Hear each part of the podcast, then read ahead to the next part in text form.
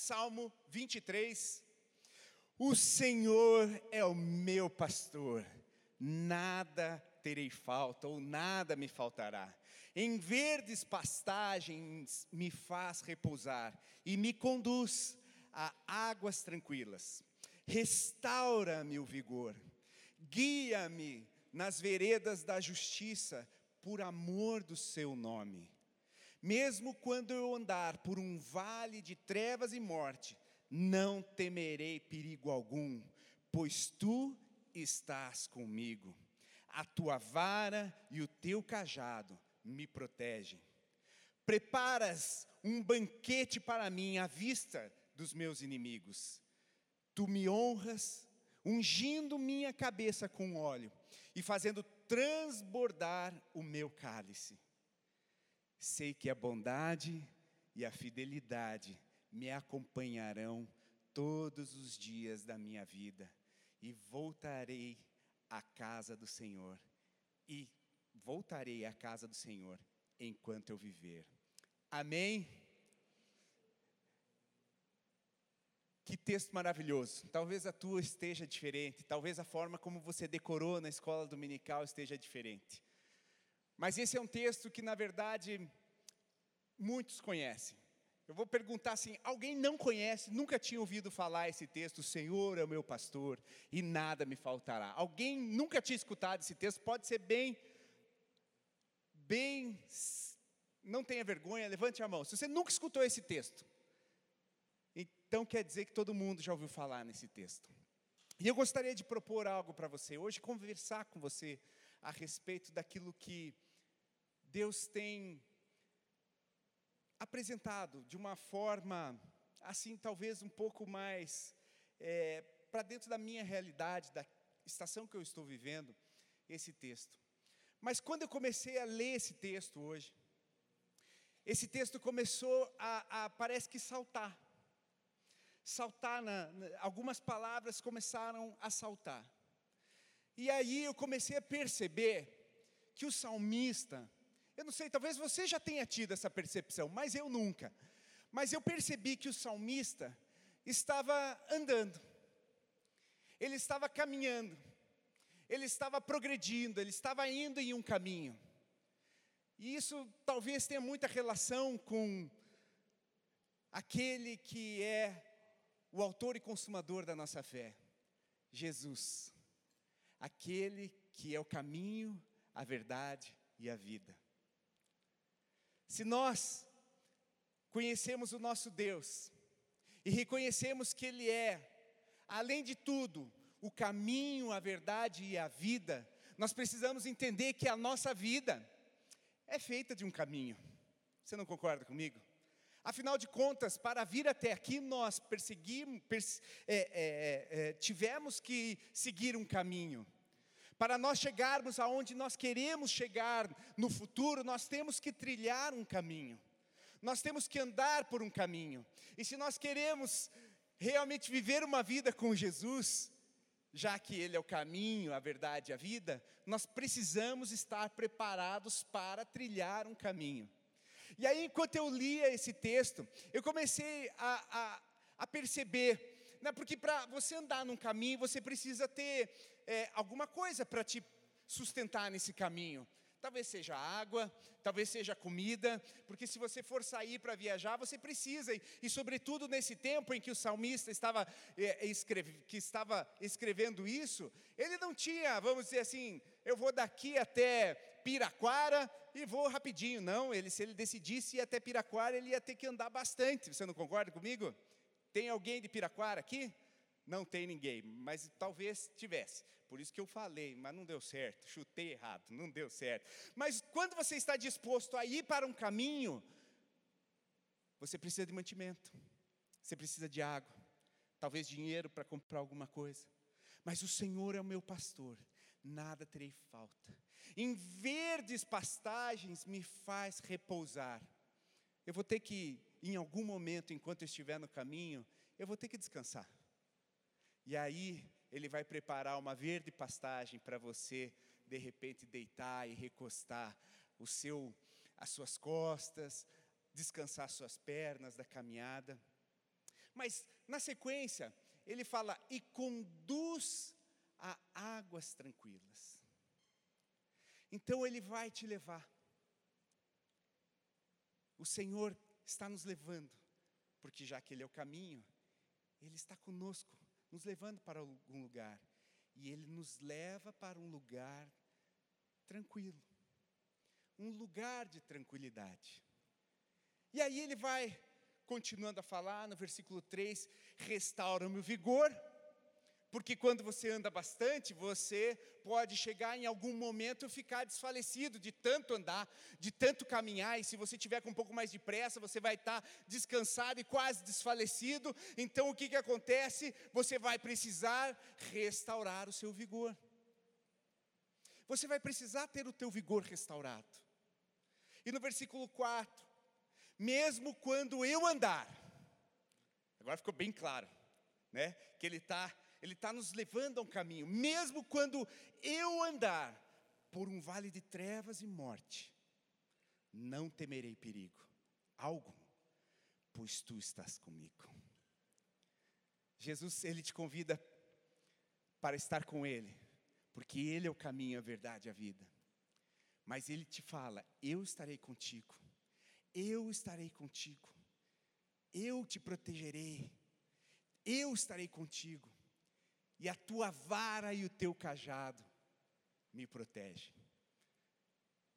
Na caminhada, eu não sei se alguém já viu assim os filmes da antiguidade, as pessoas caminhavam com cajado, não caminhavam? Tanto é que o que, que Moisés colocou lá, né?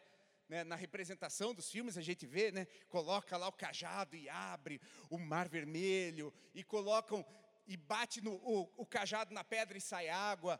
Por quê? Porque o cajado ele dava apoio, o cajado ajudava a, a afirmar, talvez bater em alguma coisa que tivesse é, dificultando o caminho, talvez se defender de alguma, algum perigo ali naquele caminho.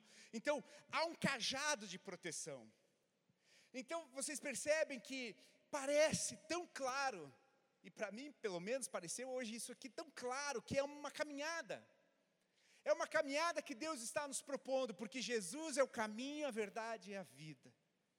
E Ele quer nos levar por esse caminho, para nos levar para a terra prometida, amém? E aí, no versículo 5 fala: Preparas um banquete para mim, à vista dos meus inimigos. Tu me honras ungindo a minha cabeça com óleo e fazendo transbordar o meu cálice. Talvez isso não faça muito sentido para a gente hoje.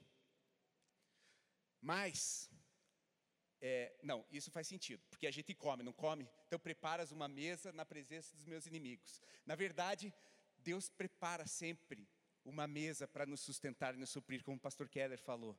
Mesmo em meio às dificuldades, Deus tem nos provido. Mesmo em meio às circunstâncias, Deus tem preparado uma mesa e tem nos mantido, nos alimentado. Mas, aquele negócio de ungir a cabeça, e transbordar o cálice é um negócio que talvez não faça muito sentido. Porque a gente não pega assim e, e, e, faz esse. A gente não tem essa prática, não sei, talvez você tenha, eu não tenho, né, de ungir a cabeça. Você unge a cabeça de vez em quando, assim, por algum motivo? Eu não tenho esse motivo, mas quando as pessoas chegavam de uma longa caminhada, elas chegavam suadas. E pense, a gente está falando ali de, da, do, do Oriente Médio ali, é quente, tem áreas desérticas, tem áreas difíceis, sequidão, difícil de achar alguma coisa verde lá, muito deserto, muita terra. E aí, quando você chega na casa de alguém, é de um bom tom você apresentar um óleo para que a pessoa possa se fazer um asseio. Se você lembra, talvez, quando Jesus chegou na, na casa de Simão, o fariseu,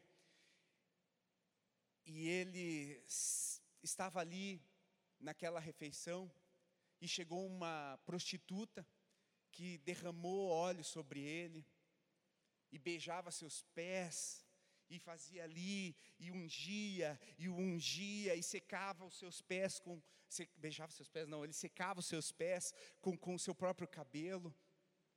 Isso é uma representação dessa, desse bom tratar que Simão fariseu não tinha feito.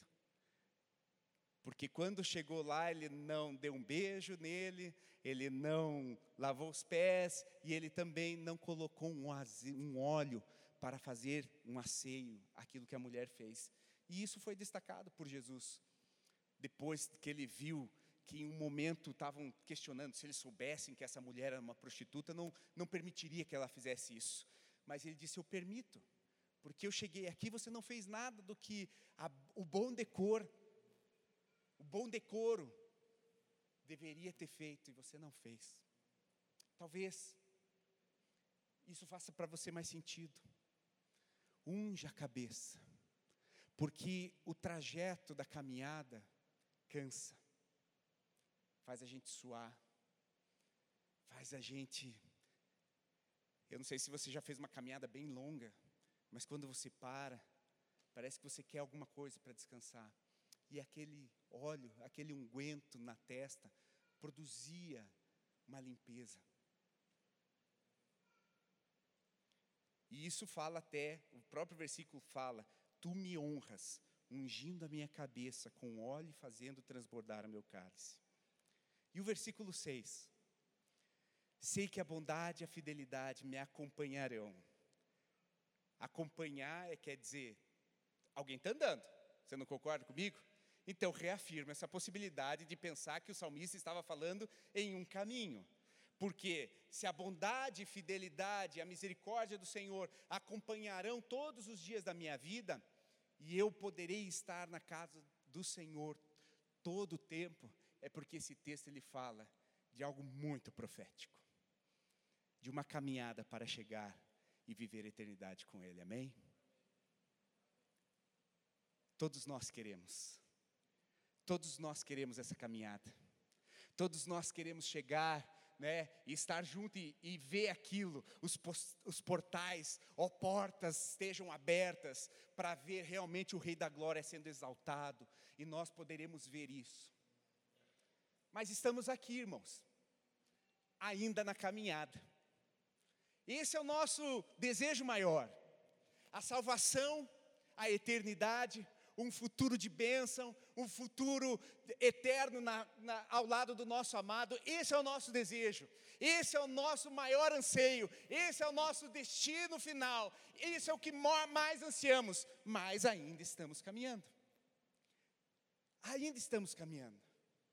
E que esse texto nos relembre sempre dessas caminhadas quando nós estivermos com dificuldades na caminhada, quando nós estivermos é, sobre situações cansativas na caminhada, quando nós estivermos andando com medo, com o perigo do trajeto, com as dificuldades, ainda que andemos pelo, so, pelo vale da sombra da morte, eu não temerei, porque Ele está conosco, Ele está comigo, e eu preciso ter essa certeza.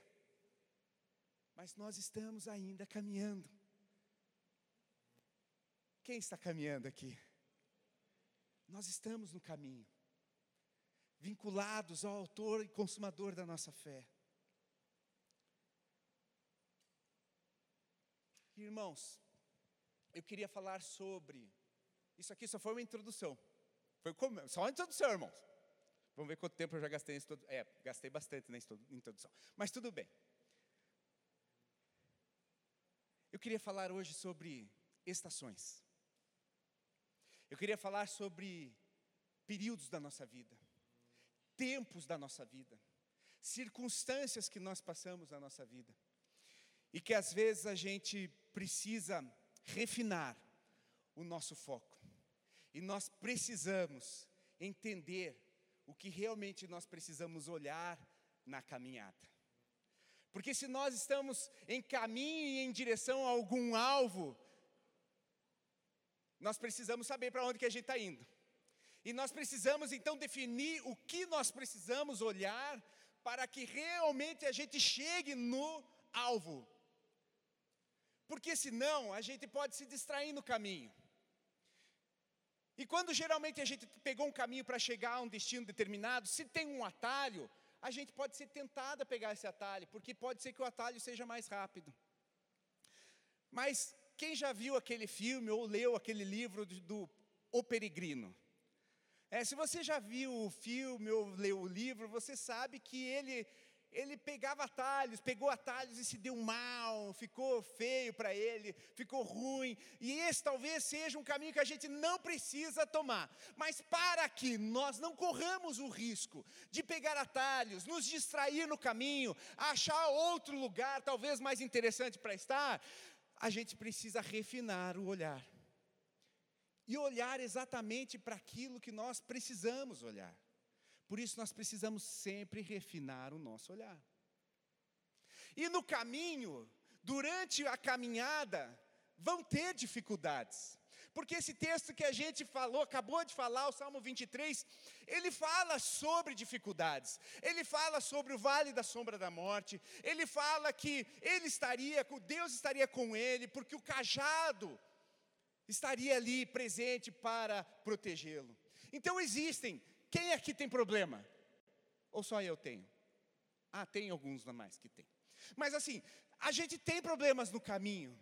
O caminho nos traz, nos traz dificuldades, nos traz circunstâncias. E aí a gente precisa entender, porque um problema pode virar um problemão, ou pode só virar um, um degrau para a gente subir e progredir. Amém? E aí por isso que eu hoje estou falando sobre olhando o problema ou para a solução.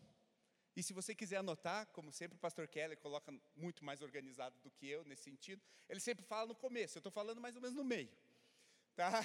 Para você não né, poder, pelo menos eu falei, gente. Né? Mas nós precisamos olhar para o problema ou para a solução. Qual é o olhar que nós precisamos? Para onde nós precisamos? Quando nós estivermos na caminhada, nós vamos olhar para os problemas ou para a solução? E aí eu quero te contar uma outra história. E eu quero que você abra a sua Bíblia. Marcos, Evangelho de Marcos, capítulo 4, versículo 35. Evangelho de Marcos, capítulo 4, versículo 35. A gente não vai ler o, o texto inteiro, mas a gente vai. A gente vai contar essa história. Porque essa história, ela se trata de apenas um momento do da experiência de Jesus na Galileia. E retomando um pouco daquilo que eu estava falando, que eu falei que eu gostaria de falar sobre estações, é porque a nossa vida, a nossa caminhada possui estações. A nossa caminhada possui estações. E tem estações que são determinantes para as nossas vidas. Porque tem tempos para todas as coisas, não é? O sábio, em Eclesiastes, Salomão, ele fala: na vida é tempo para todas as coisas a ocasião certa para tudo. Há um tempo certo para cada propósito debaixo do céu. Então, irmãos, na nossa caminhada vão ter várias caminhadas. Vai sempre ter uma caminhada. Você sai de um lugar, vai para outro lugar, aquilo é uma caminhada. Você é uma criança, você saiu de tenra idade e foi até os 12 anos, chegou na adolescência. Me corrija se eu estiver errado aí. Aí você, na pré-adolescência, melhor dizendo, aí você avançou. E aí você foi para a juventude. E aí você avançou. E aí você foi para a vida adulta. E aí você avançou. E aí você foi, e aí você foi para a tua idade adulta mais jovem, aí a idade adulta média, aí a idade adulta mais velha, aí você chegou à condição de idoso. Todas essas fases propõem estações e promovem caminhadas. E eu queria pegar uma caminhada de Jesus, um pequeno momento, um extrato, um momento de Jesus na Galileia para te mostrar só um fragmento de uma caminhada de Jesus. Para que a gente possa entender como olhar para as coisas, em cada estação que se virá. Em cada estação que, que você estiver passando. Eu não sei qual é a sua estação. Pode ser que a sua estação é de um início de algo maravilhoso que Deus está fazendo. Mas pode ser que você já esteja chegando no final de uma estação. E pode ser que você esteja no meio de uma estação. Mas uma coisa eu sei: qualquer uma dessas partes tem os seus desafios, cada uma das suas partes tem as suas circunstâncias difíceis. E essa passagem que eu quero ler com vocês é para vocês, talvez, assim como eu fui ministrado, perceberem como lidar com algumas estações. Essa história que eu estou prestes a contar para vocês é a história que Jesus sai, ele estava ali de um lado do mar da Galileia, e aí ele estava indo para outro lado da, da, da margem do mar da Galileia, para outra margem do mar da Galileia. E aí ele estava com seus discípulos. Foi uma caminhada marítima. Na verdade não é mar, né? Porque é um grande lago, né? Mas vamos, vamos dizer assim, foi, foi aquática, uma caminhada aquática. Jesus pegou seus companheiros, seus discípulos, saiu dali. E vocês talvez conheçam a história. O que, que aconteceu? Ali na história, uma tempestade vem.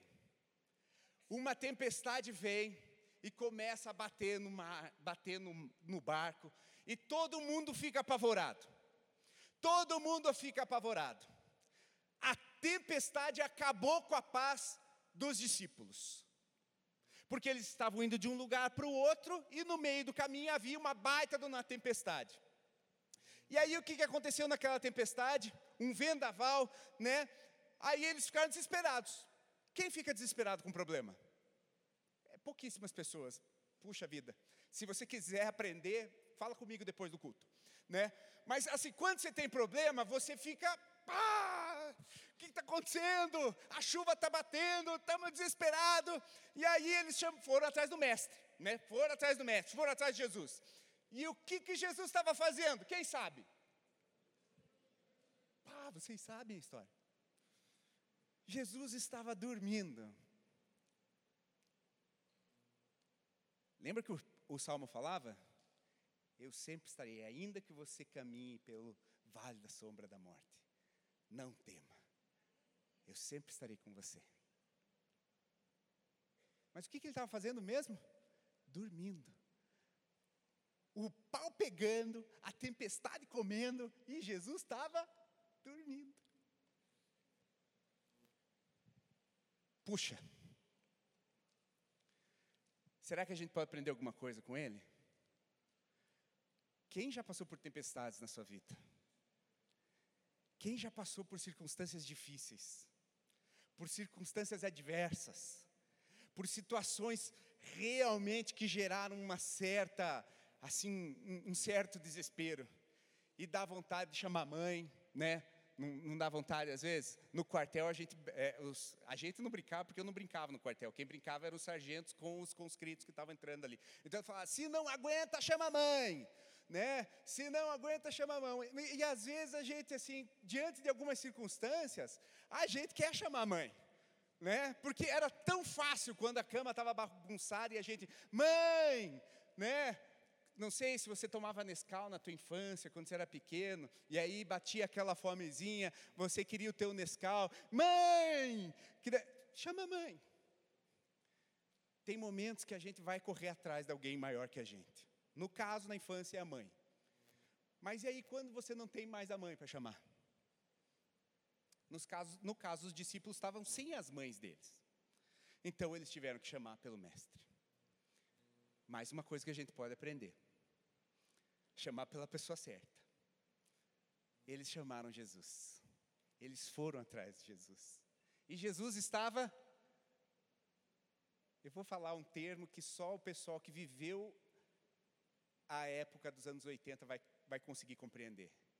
Jesus estava numa nice, tranquilo, dormindo.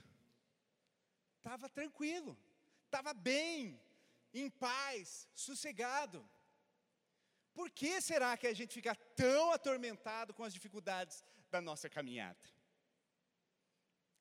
Mas Jesus, ele ele mostra o que realmente ele podia dar para eles, que era a paz, que excede a toda compreensão humana. Não tem como. Muita, muita, muita bagunça naquele mar e ele dormindo. Sabe por quê? Jesus era o sábado. Ele falava, ele falava para os fariseus: Eu sou o Senhor do sábado. E o que, que o sábado representava para o povo judeu? Descanso. Descanso nós precisamos encontrar no lugar certo. Na caminhada, nós vamos precisar de pastos verdejantes. A gente vai precisar daquele óleo para nos acalmar. A gente vai precisar sentar um lugar para comer. E Jesus aponta para tudo isso, porque Ele é o pão vivo que desceu do céu. Ele dá, nos dá né, a paz que excede a toda compreensão humana. Jesus é tudo isso. Então, irmão, se Ele te chamou para uma caminhada, que Ele é o caminho, a verdade e a vida, quando os problemas vierem, lembre que Ele está no barco e que Ele está com muita paz para poder te entregar. Amém? Mas a história, a história continua. E a história continua porque, na verdade, aí quando eles acordam, ele simplesmente né, fala assim: Poxa, mas vocês, vocês, vocês têm fé mesmo? Eu trouxe vocês para cá, eu, eu falei que a gente ia, mas. Né, aí ele fala: Parou o vento, acabou. Acalma aí. As ondas acabaram, o vento acabou e pronto. Pronto, acabou-se. Engula o choro, quase ele falou para os discípulos. Já que a gente está falando em mãe, talvez lembre da sua mãe isso. Então, o que, que aconteceu? Parou a chuva, parou a confusão, e eles estavam indo para Gadara. Segue a história, segue a história. Está com a, livra, a Bíblia aberta aí? Segue a história. Para Gadara. E lá em Gadara tinha um gadareno, olha só, um cidadão daquela cidade. E o rapazinho estava com um grande problema, porque ele estava mega endemoniado. Ele não estava simplesmente endemoniado, ele estava mega endemoniado. Tanto é que Jesus pergunta qual é o seu nome, ele fala legião, porque na verdade havia uma legião, e é muita coisa. Depois você procura na internet para saber o que, que era legião, porque eu não vou ficar explicando agora. Mas eu quero só te dizer que é muita coisa. Então tinha muito, esse rapaz tinha muito problema. Tanto é que ninguém podia segurá-lo. Ele rompia as, as, as, os grilhões que, que, o, que o prendiam, ele, ele partia tudo e ele estava descontrolado. E aí, Jesus, que ele tem a paz que excede toda compreensão humana, e ele é o nosso Senhor e Salvador, ele libertou aquele rapaz. Ele libertou. E daí teve aquela história de que ele mandou toda aquela legião para aquela manada de porcos, e aí o pessoal não gostou muito de Jesus ali, porque com, começou a comprometer né, o, o, o negócio deles. Mas daí chega no final da história, dessa história. Chega no final dessa história, e aí, quando Jesus estava no versículo 18, já do capítulo, 5, do capítulo 5, desse texto de, de, de Marcos que nós estamos lendo, então Marcos 5, dá um saltão lá, versículo 18 ele já tinha acalmado toda a situação, já havia é, liberto o, aquele homem, já havia é, é, enviado o, os espíritos malignos para os porcos. É, e aí, o pessoal pediu para que Jesus saísse dali. E no versículo 18, então, ele fala assim: Quando Jesus estava entrando no barco, o homem que estivera endemoniado suplicava-lhe que o deixasse ir com ele. E aí Jesus disse: Jesus não o permitiu, mas disse: Vá para casa, para que a sua família, para a sua família, e anuncie-lhes, é, anuncie-lhes quanto o Senhor fez por você e como teve misericórdia de você. E aí, então aquele homem foi e começou a anunciar em Decápolis o quanto Jesus tinha feito por ele. E todos ficavam admirados. Essa é uma história das várias histórias que Jesus teve. Essa foi uma caminhada que Jesus fez. E vocês percebem que ao longo do caminho ele teve problemas, ele teve problema com a tempestade, as pessoas que estavam ali naquela caminhada teve problema com a tempestade, teve problema com o gadareno, teve problema ali com o povo que estava ali. Mas, no final, ele deixou um homem liberto, e esse homem, ele ajudou a evangelizar dez cidades. Porque Decápolis significa dez cidades. Então, o que tudo começou numa tempestade, acabou em uma grande libertação, em uma grande salvação, uma grande obra de Deus na vida de todos aqueles que estiveram ali. E é isso que eu gostaria que nós pudéssemos perceber. Existem caminhadas na nossa vida, estações na nossa vida. E nessas caminhadas e nessas estações nós teremos dificuldades. Eu não posso dizer para vocês, não vai ter problema, gente. Nós vivemos num mundo cor-de-rosa, porque não é verdade. Todos nós sabemos que vivemos em um mundo com as consequências da queda. Há o pecado e nós precisamos lidar com isso. Há as consequências do nosso pecado, porque aquilo que nós semeamos, nós também colhemos. E também tem coisas que acontecem para a glória de Deus, para glorificar Deus. E aí, irmãos, eu queria que você pensasse um pouco, talvez nessa sua estação. Pode ser que você esteja passando por uma circunstância onde você esteja realmente olhando para uma tempestade que está na sua vida. Pode ser que realmente você esteja passando por um ambiente de muita que você não sabe para onde olhar. Pode vir tempestade, pode vir oposição, porque na verdade aquele homem de Gadara, ele estava endemoniado, porque havia uma oposição do inferno naquele lugar, e também queria aquela vida. E aí havia uma oposição, havia uma luta a ser travada ali. Mas também tinha os interesses daquele povo que estava comerciando os porcos. E que também tinha, não queria que Jesus estivesse lá.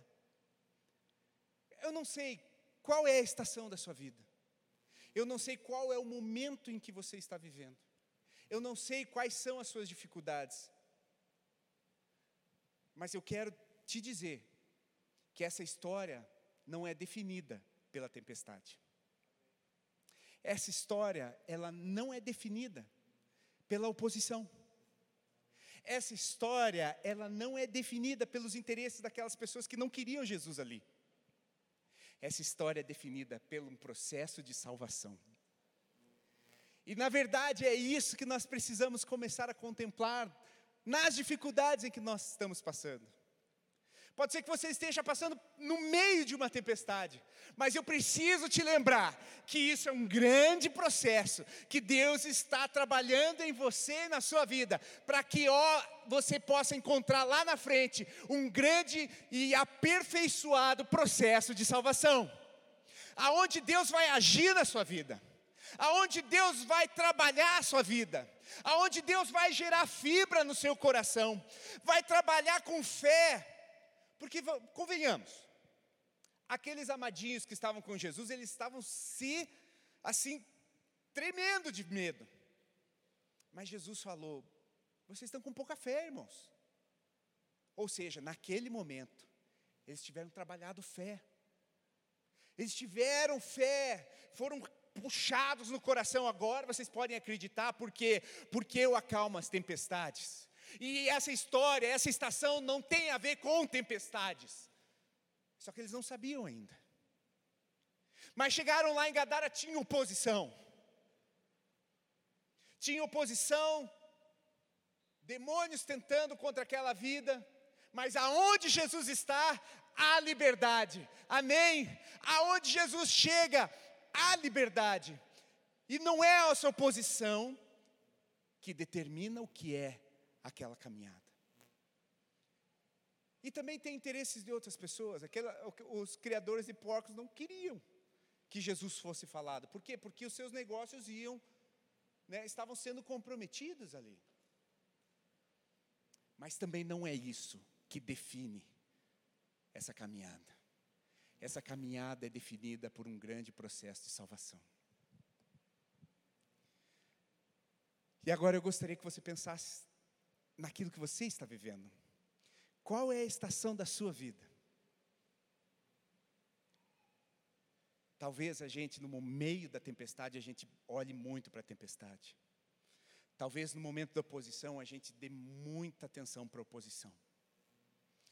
Talvez no momento em que as circunstâncias e as questões é, sociais geram pressões, e aí uma vida com Jesus não é legal ali. Mas eu repito, quem define essa história? São essas circunstâncias? Não. É o grande processo de salvação. Sabe, irmãos, Deus não nos leva às situações para sermos derrotados, mas para derrotar o inimigo em seu nome. Porque em todas essas circunstâncias o inimigo foi derrotado. Esse é o desígnio de Deus para as coisas. E eu contei essa história justamente para demonstrar que esse é o propósito de Deus para a tua vida. Porque Deus, depois que aconteceu o batismo de Jesus no Rio Jordão, ele foi levado para o deserto. E lá ele enfrentou uma grande oposição. Mas ele venceu essa oposição. E ele nos mostra que nós, com ele, podemos vencer. Então, irmão, se você está com um grande problema na sua vida agora, lembre quem está com você nessa caminhada. Lembre quem te chamou. Porque o que ele quer fazer? Ele quer te levar para as circunstâncias, não para te derrotar, não para te acusar, não para te amedrontar, não para você ficar confuso, mas é para você, com Ele, derrotarem os projetos que o inimigo está tentando contra você. Então, tenha o discernimento dessas coisas, porque se a chuva, e na verdade, se a chuva foi contida pela palavra de Deus, pela palavra de Jesus, era porque não tinha sido enviada aquela chuva por Deus. Vocês concordam comigo? Porque se Jesus falou, aquieta-se, é porque não estava no plano dele que aquilo estivesse acontecendo, estava no controle dele, porque ele falou: para, aquieta-se. Mas quando também aconteceu a libertação do Gadareno, ele também sai. E os demônios saíram. E aí também, quando ele estava num lugar que ele viu que o evangelho não estava sendo produtivo, também, quase que como já anunciando aqui, aquilo que ele faria com seus discípulos, ele bateu, as, bateu né, a poeira e foi para o outro lado. Então, irmãos, o que eu quero dizer para vocês é que Jesus, nessa caminhada, ele falou: No mundo tereis aflições, mas tem de bom ânimo, eu venci o mundo. Eu vou repetir, eu, eu não sei qual é a sua dificuldade, qual é a sua tempestade, qual a oposição, ou quais os interesses por, por ao redor de vocês que estão atrapalhando o seu propósito e atrapalhando a sua vida, mas o que eu preciso lembrar para você é que ele tem uma promessa, que é um grande projeto de salvação. Há um grande propósito de salvação na sua vida, e é isso que nós precisamos estar firmes. E eu queria que você pegasse a sua Bíblia mais uma vez e pegasse o último texto que eu gostaria de falar hoje. Isaías 43. Isaías 43.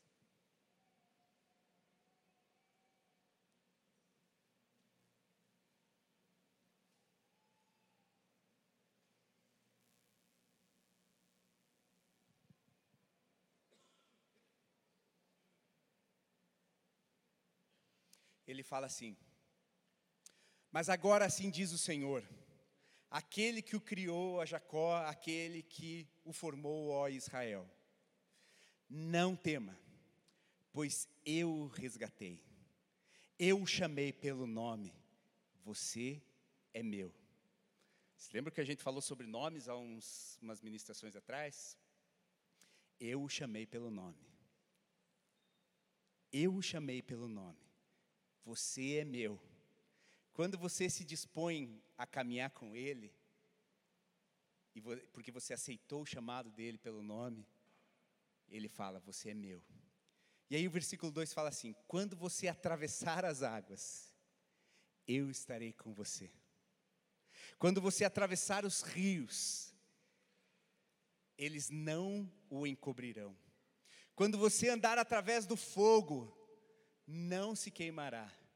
As chamas não o deixarão em brasas, pois eu sou o Senhor, o seu Deus, o Santo de Israel, o seu Salvador. Quando você passar pelas dificuldades, quando você passar pela tempestade, Ele estará com você, porque eu sou o seu Salvador. Quando você passar pelo fogo, você não queimará, assim como Sadraque, Mesaque e Abidnego, quando estiveram por conta de um problema lá com Nabucodonosor, eles não se queimaram. Então, irmão, eu preciso lembrar para você que na tua estação, o que define aquela estação não é o teu problema, mas sim o processo de salvação que Deus está gerando. Então, irmãos, você precisa definir o processo de salvação como um processo de salvação, e não pela tempestade, e não pela oposição, e nem pela dificuldade, porque o processo que você está passando é para a tua salvação, porque Deus é o Deus, é o seu Salvador é o seu Salvador. Então, irmãos, se você estiver passando por qualquer dificuldade nessa estação, não defina essa estação pelo teu problema, mas sim por aquilo que é a grande salvação que Deus está gerando em você. E aí no versículo 5, nós definimos aqui e acabamos por aqui com essa menção desse texto, quando ele fala assim: "Não tenha medo, pois eu estou com você. Do oriente trarei seus filhos e do ocidente ajuntarei você, porque ele ele é o teu pai. Ele é o teu pai e ele quer te conduzir a um caminho de salvação. Porque todo pai é um pai bondoso. E a gente vive falando aqui, Deus é bom o tempo todo, o tempo todo Deus é bom. E nós precisamos entender que tem coisas que nós passamos, tem situações que nós passamos, que não é porque Ele quer que nós passamos. Não é que Ele fala assim, olha, ó, estou criando uma situação aí, um probleminha para você resolver, vamos ver se você vai passar nisso aqui. Não é, porque a bondade de Deus não é dessa forma. A bondade de Deus é: você está no mundo caído. Você até talvez se colocou em circunstâncias difíceis, mas eu sou o teu pai que está aqui para te conduzir. Por isso, lembre daquele texto que fala, Tiago, Deus não tenta ninguém. Deus não tenta ninguém. Mas Ele é um pai que quer que você passe pela prova e passe bem pela prova. Porque quando você passar pelas águas, quando você passar pelas águas, elas não te submergirão. E quando você passar pelo fogo, ele não te sapecará. Tá bom? Entendeu? Então não permita que as estações da sua vida sejam definidas pelos problemas. E saiba daquilo que Deus fará ele está produzindo grande salvação. Ele está produzindo grande salvação na sua vida. Você crê nisso, querido? Você crê, crê que Deus te chamou para uma caminhada? Você crê que Deus te chamou para um processo de salvação? Você crê que Você crê que, por mais que você esteja passando por dificuldades, essas dificuldades não definem a tua estação? Mas quem define a sua estação é o Deus da salvação. É o Deus da salvação.